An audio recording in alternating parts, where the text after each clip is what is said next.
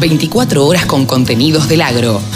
Llegó la radio del campo. Estuvimos la semana pasada en Venado Tuerto, invitados por la empresa Stein. Stein, saben ustedes o no saben, ahora eh, nos lo va a contar Manuel Rosasco, el gerente de marketing de Stein. Estuvimos en Stein on the Road, que fue una gira que terminó hoy.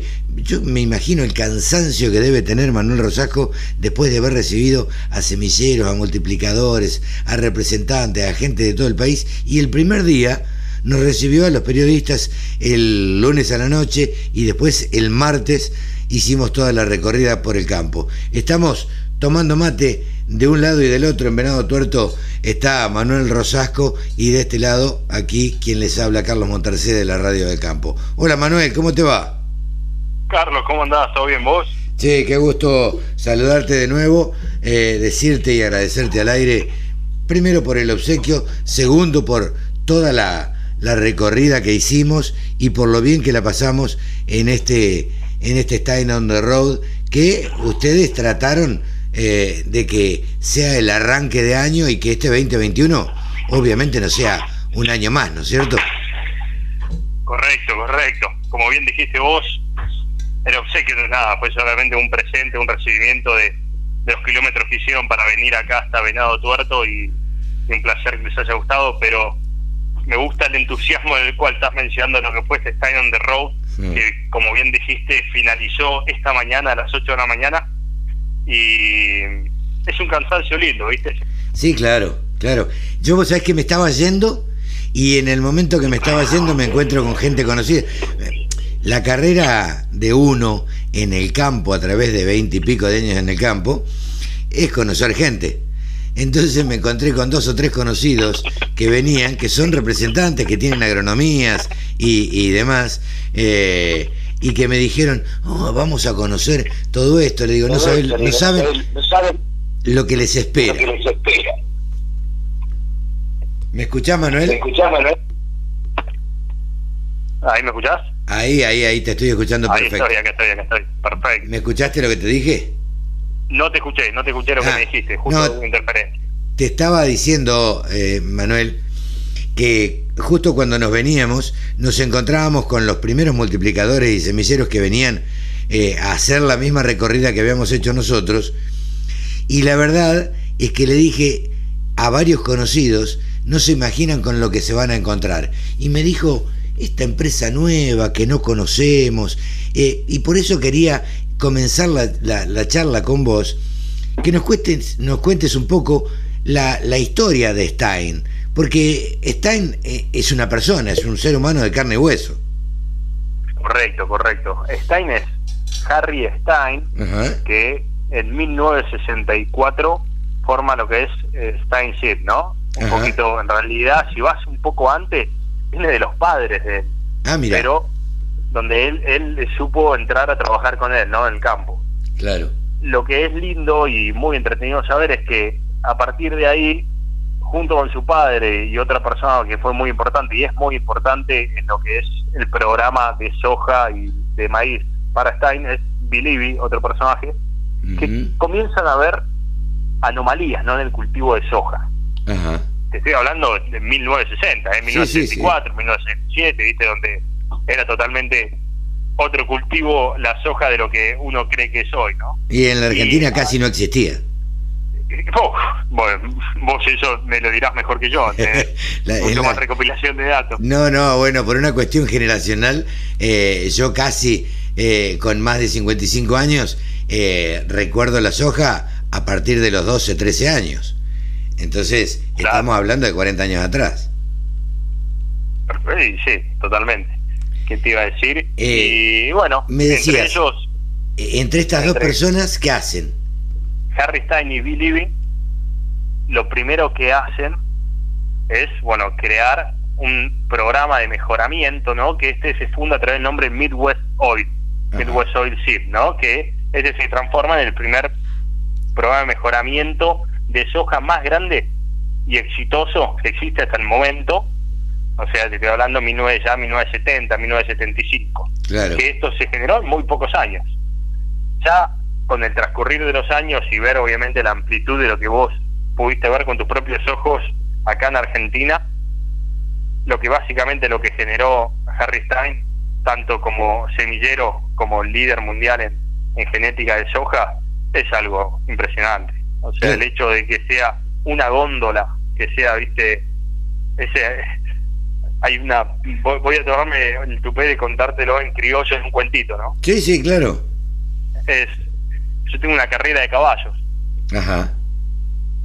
Y ser quien elige quién va a ser el ganador quién va a ser el caballo que salga segundo quién va a ser el caballo que salga tercero no es para todos eh no claro. Tener tener ese ese abanico de, variables genéticas de genéticos ese abanico de, de variedades tener esa cantidad de tecnologías y hoy más que nada, ¿no? Eh, tomando como bandera firme en la primera línea lo que es el enlis. Claro, bueno, yo le quiero contar a la gente que nosotros tuvimos oportunidad de recorrer el martes a la mañana eh, y estar en un montón de estaciones de las que nos fue llevando toda la gente de Stein y que vimos cosas que realmente nos asombraron, cosas maravillosas eh, todo trabajo a mano, todo trabajo, un trabajo impecable. Pero lo más destacable de todo esto para mí es que, a ver, yo quiero que me hagas un poquito de historia, porque eh, Manuel Rosasco es hijo de Ignacio Rosasco, que tiene una gran historia dentro de, de, la semilla argentina, digamos.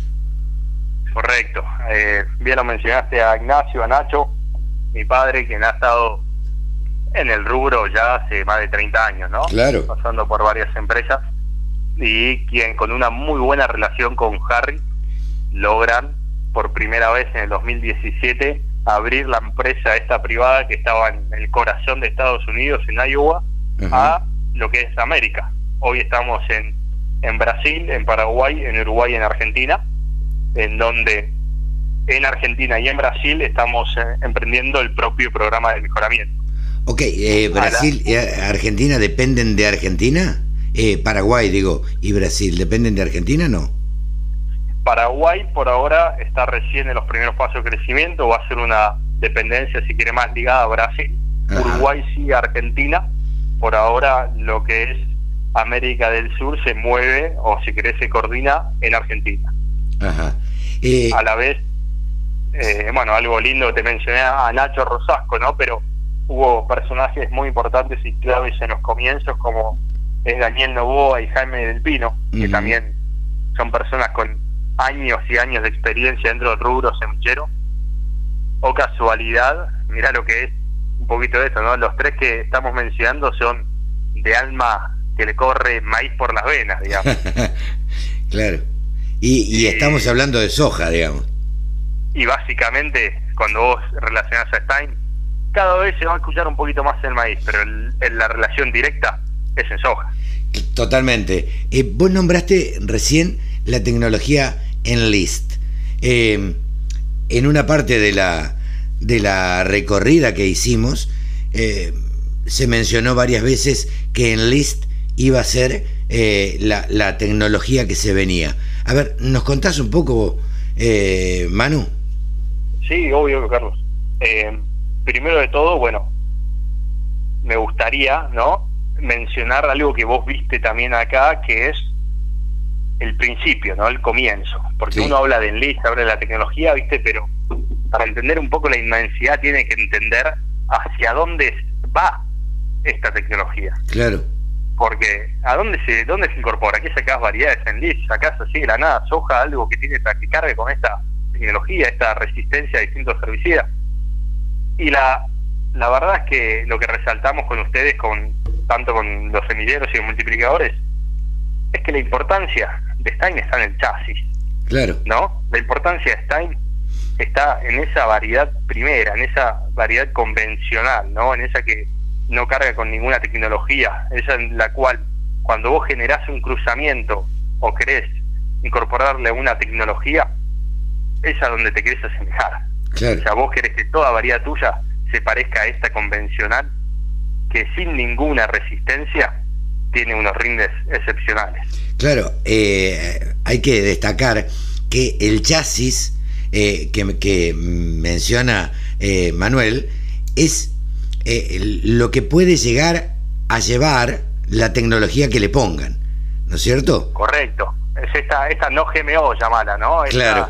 Esta que no, que no tiene, que, está como desnuda, por así decir, ¿no? Que, que vos después en cruzamientos todo artesanales, como bien lo viste acá, en, pincitas, que cada una, una persona hace cientos de cientos de cruzamientos por día para lograr estos 75 mil cruzamientos en la campaña, ¿viste? Para incorporarle las distintas tecnologías que al fin y al cabo es la necesidad del productor, ¿no? Claro. Es, eh, el lo que el productor está necesitando, me pide, ok. Claro, el que decide la compra es el productor de acuerdo a sus necesidades. El ofrecimiento lo hacen ustedes y le dirán, es que, tengo esto, esto, claro. Y además, te lo, te lo hago fácil. Eh, Harry Stein, vos lo mencionaste antes, él, él se hace conocer y todo el mundo lo sabe, es un farmer. A ver, ¿qué voy con esto? Es una empresa liderada por productores. Y lo más lindo es que estamos a la par de las necesidades del productor. Entonces sabemos qué es lo que necesita, estuvimos ahí, estamos ahí, estamos para responder todos sus acontecimientos, sean buenos o malos, ¿viste? Para tratar de ayudarlos. Totalmente. Eh, Pero volviendo, si querés, a tu pregunta. Sí. Del enlist. Que vos me decías, che, ¿qué es esto del enlist? Y hoy nos gusta decir que es el futuro, ¿no? El futuro y el presente, más que nada. Hoy estamos en trámite de inscripción, ya los últimos pasos.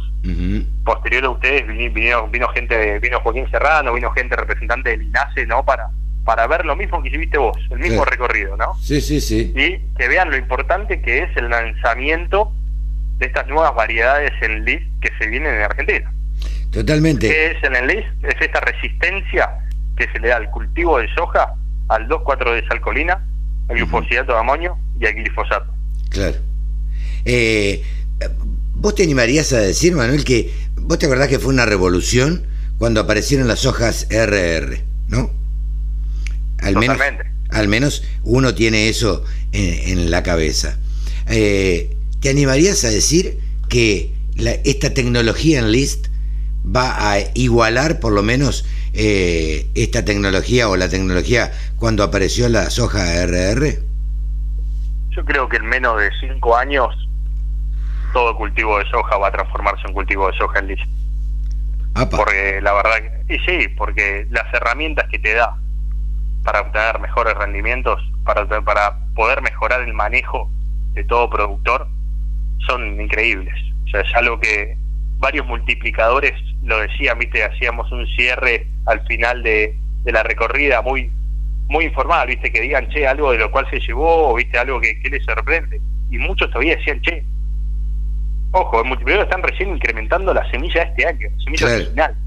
Decían, todavía todavía no me no me cuadran la cabeza que yo entro, aplico 2, 4 de esa alcoholina o glufosinato, ¿viste? Y la soja está ahí de pie. Está impecable. Bueno, eh, te, te, acá te hago un punto. Eh, vamos a hacer una pausita, vamos a escuchar algo de música y, y, y te pregunto por los semilleros, por los multiplicadores. Dale, impecable. Solo pensamos en agro. Desde la música hasta la información. Bajate la aplicación para escucharnos en tu celu. Continuamos charlando con Manuel Rosasco, gerente de marketing de Stein, donde estuvimos en Venado Tuerto eh, el lunes y martes pasado y eh, posteriormente a la recorrida que hicimos los periodistas, vinieron los semilleros y los multiplicadores de todo el país y, otra gente que invitaron ellos eh, y que terminaron el viernes y que terminaron muertos, me imagino, toda la gente de de Stein, porque era mañana y tarde, era doble turno, eran como los entrenamientos de fútbol. Te pregunto, Manuel, ¿cuál era la reacción de esos semilleros, de esos multiplicadores, que además, a ver, no son como los periodistas, que, que conocemos poco, digamos, y que no conocemos de tecnología. La mayoría son ingenieros agrónomos, son personas que conocen y conocen mucho del tema vos lo dijiste, abocado 100% al cultivo encima, ¿no? Totalmente. a, querer participar en la multiplicación de esta nueva semilla de soja Stein Leaf, viste, por lo menos tienen que estar en tema. Claro. Hablando un poco de ellos, este año tenemos 30 multiplicadores ah. distribuidos lo que es sur de Buenos Aires, norte, bueno, o sea, todo lo que es la provincia de Buenos Aires, ¿no? Gran, gran foco en Santa Fe y Córdoba, y por ahora algo poco en Entre Ríos. ¿Por qué digo por ahora? Porque este año estamos lanzando recién una variedad de Grupo Amores 4.8. Ajá. Ojo, vos mismo lo viste con tus ojos. Sí. Ya para el año que viene lanzar una 5.4. Claro. Sí, sí, sí, sí. O sea, y ahí empezar a ir creciendo juntos. Pero hoy, hoy lo que tenemos de confianza multiplicadores rondan los 30. Claro. Eh, ¿cuál- qué not- qué- a ver, ¿qué notaste vos?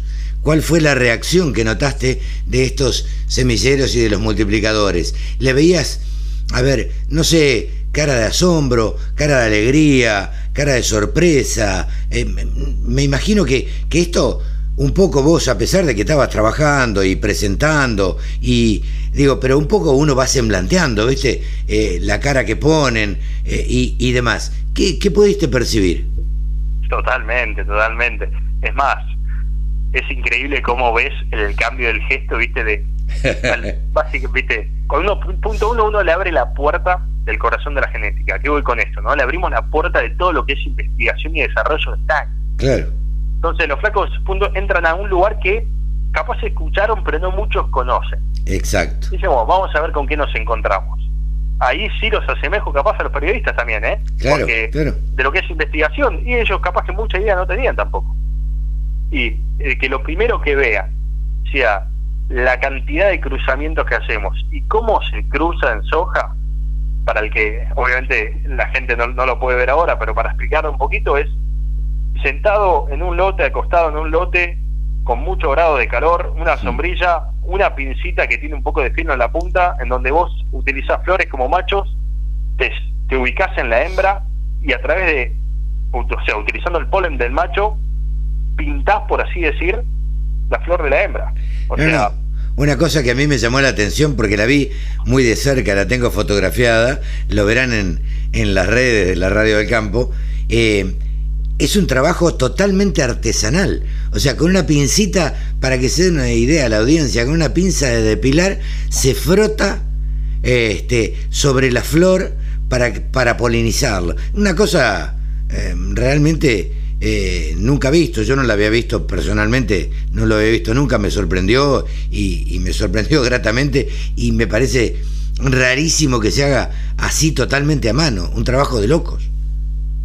un trabajo de locos. Y como, como bien escuchaste, viste, vos viste lo que pasa hoy en Venado, ¿no? O sea, esto es Venado Tuerto, pero a la par, esta linda contraestación que tenemos nosotros, como tiene la empresa entera, tanto en Guyana como en Brasil, como en Estados Unidos, Nos, nos obliga a estar constantemente cruzando.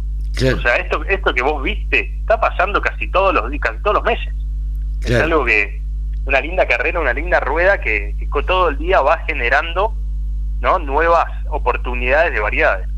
Eh, otra cosa que me llamó la, la atención, Manuel, además de, de- de la simpatía, de la, de la simpleza y de la, eh, ¿cómo te podría decir? De, la buena onda que se percibía, es eh, el entusiasmo con que, con que han formado un equipo.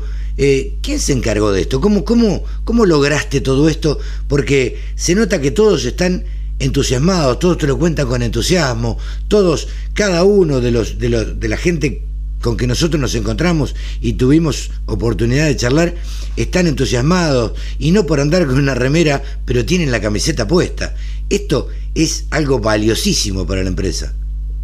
Yo te digo, es algo muy valioso y es cada vez más difícil de conseguir también en las generaciones que cada vez vienen, ¿no? Y, y vos lo dijiste, es el foco está puesto punto uno en los valores.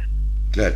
el foco está puesto en la parte humana, que eso es, si vos, si vos querés a gran escala, es lo que cuesta más aprender. Después las herramientas de trabajo, todas se comparten, todo se aprende. Sí, sí, sí. El cómo hacerlo, el protocolo, eso se da. Pero después la parte humana es lo que tratamos de, de darle prioridad y de buscar.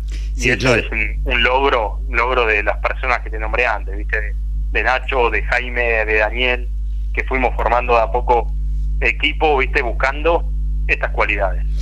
Eh, la verdad es que eh, los valores no se, no se enseñan, se, se, inculcan y el trabajo se puede enseñar con más o, menos estudio, con más o menos capacidad, se puede enseñar. Eh, lo que vos decías, los valores y, todo eso, la verdad es que no se enseñan y esto es lo que se percibe de, de la empresa Stein. Y la verdad es que se nota un grupo humano consolidado y un grupo humano que realmente tiene ganas de ir para adelante y lo hace con un entusiasmo tremendo este, y metido de allá. ¿Cómo conformaron este equipo? ¿Gente de la zona? ¿Cómo, cómo lograron créeme, esto? Créeme que la actitud se contagia. ¿eh? Sí, claro. Créeme sí, que la actitud se contagia. Sí, sin duda.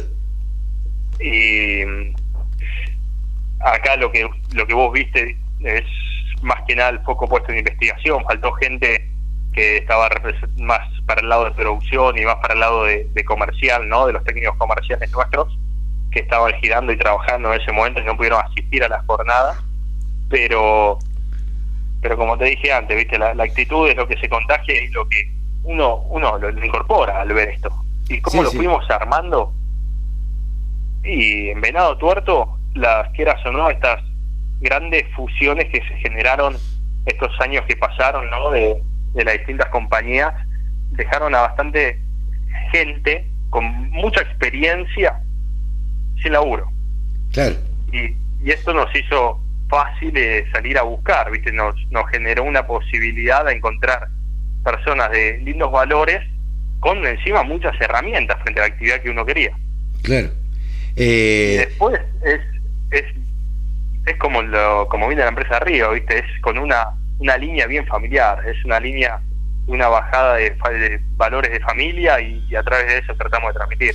Eso, eso, eso te iba a decir. Eh, se nota, se nota una empresa familiar, una empresa eh, con valores, una empresa con, eh, bueno, que trabaja con, con mucho entusiasmo. ¿Cuáles son los próximos planes? Digo, hablo de próximos planes porque la verdad es que esto es un plan que están largando ustedes y a largo plazo, con el cual tendrán trabajo para bastante tiempo. Pero, ¿cuáles son los próximos planes de, la empresa, Manuel? Bien lo dijiste, acá eh, a mí me gusta definir como estamos construyendo un avión en vuelo. Sí, claro. Estamos creciendo a pasos agigantados, viste, por suerte la, la genética nos acompaña tanto en lo que es maíz como soja, y lo más importante, es que tenemos cómo responderle a la genética, ¿no? Tenemos esa gente, esas personas con actitud y, ganas de laburar para hacer conocida esta genética, hacer conocidas estas líneas, estas variedades, para, para que todo productor entienda que somos una opción más para ellos, que vamos a estar ahí para, para acompañarlos, ¿viste? Y no soltarle la mano y acompañarlos en todo el camino. Yo le cuento los, planes a seguir? Si me preguntan los planes a seguir hoy, poco maíz, poco soja en lis, y de acá ir de a poco haciendo la marca conocida, ¿no? De acá ir de a poco, ir convenciendo a través de, la genética lo que está Inés, y, y si Dios quiere que se lleven algo lindo también de, de lo personal, y como bien decís, es algo que viene bien marcado en la, en la impronta de la empresa. Totalmente. Yo le quiero decir a la gente que nos hemos centrado en la charla con Manuel Rosasco prácticamente en hablar de, de soja, pero además eh, tuvimos la oportunidad de ver una cantidad de variedades de maíz que ni se imaginan y cada uno nos iba contando eh, qué características tenían y para dónde se iban a adaptar cada uno de esos maíces. Una cantidad impresionante, que no recuerdo cuánto, vos me dirás, Manuel, cuántas este, alternativas de maíz para los productores este, están ofreciendo eh, por estos tiempos. Perfecto, muy bien. Sí, parte también del recorrido vino vino del brazo del maíz. Hoy, como bien dijiste, capaz que la cartilla de productos no es tan amplia. Eh, estamos ofreciendo en tres ramas, llamémoslo así, principales, que son las bestias, el corto y los petizos. Así están apodados, ¿no? En donde ofrecemos distintas madureces relativas para poder participar en todo, todo escenario de este campo de juego. La idea es ya este año salir a la venta con materiales más tropicales para el norte, que si querés será una cuenta pendiente que, que teníamos como empresa. Pero yo creo que este año tenemos dos materiales que están, bueno, esta campaña pasada, uno fue el corto, que la verdad que para todo lo que es el sur, el sudeste fue increíble, el sudeste fue algo impresionante como cómo se llevó ahí el mercado, y después entrando en, la bestia, ¿no? La bestia es nuestro caballito de batalla, que este año lo tenemos en versión Viptera 3, y para siembras tempranas es una gran alternativa. Eh, yo le cuento a la gente, tuvimos oportunidad de, ver todas estas variedades, yo sin entender de, variedades genéticas, ni mucho menos, tuve eh, la posibilidad de sorprenderme con un maíz petizo, robusto, con una caña gruesa, eh, imposible de voltear con un viento, y la bestia, esta que decía Manuel, un maíz con unas características impresionantes, eh, con una altura también impresionante, y eh, la verdad que a uno lo dejan con la boca abierta cuando le van contando las características de cada uno de, estos maíces. La verdad que para nosotros fue esclarecedor, eh, fue un aprendizaje, fue con, con alguno que viajé en el auto, venir charlando medio viaje sobre las variedades que habíamos visto y sobre las características de cada uno de, de, todas estas variantes de soja y de maíz que, que nos, había presentado la empresa Stein. Manuel, la verdad que te agradezco muchísimo. Lo importante acá, Carlos, es el espacio que se hicieron para venir acá y así como vos me estás mencionando que nosotros le hemos contagiado este entusiasmo y esta esta linda impresión, créannos que el que ustedes vengan acá, que hagan las preguntas que, hicieron y que muestren este interés, también nos da mucho entusiasmo a nosotros para seguir día a día, ¿no? Y, eh. la verdad que más que agradecidos de, la presencia de ustedes, como de todos los que nos acompañaron esta semana en la jornada. Eh, gran abrazo para vos, Manuel.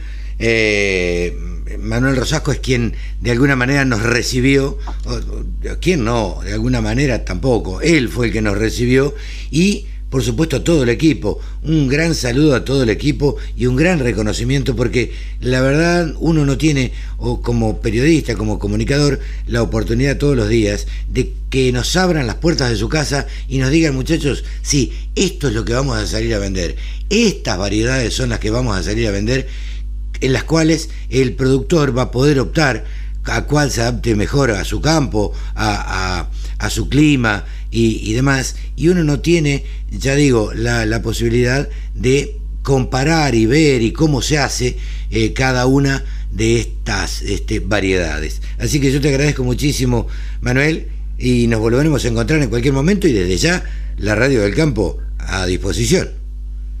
Muchísimas gracias de parte de la familia Stein y sepan que son siempre bienvenidos y estamos siempre en contacto. Gran abrazo. Manuel Rosasco, gerente de marketing de Stein Argentina, ha pasado por los micrófonos de la radio del campo. Remates, buenas prácticas, siembra directa, pulverización. Toda la información en la radio del campo.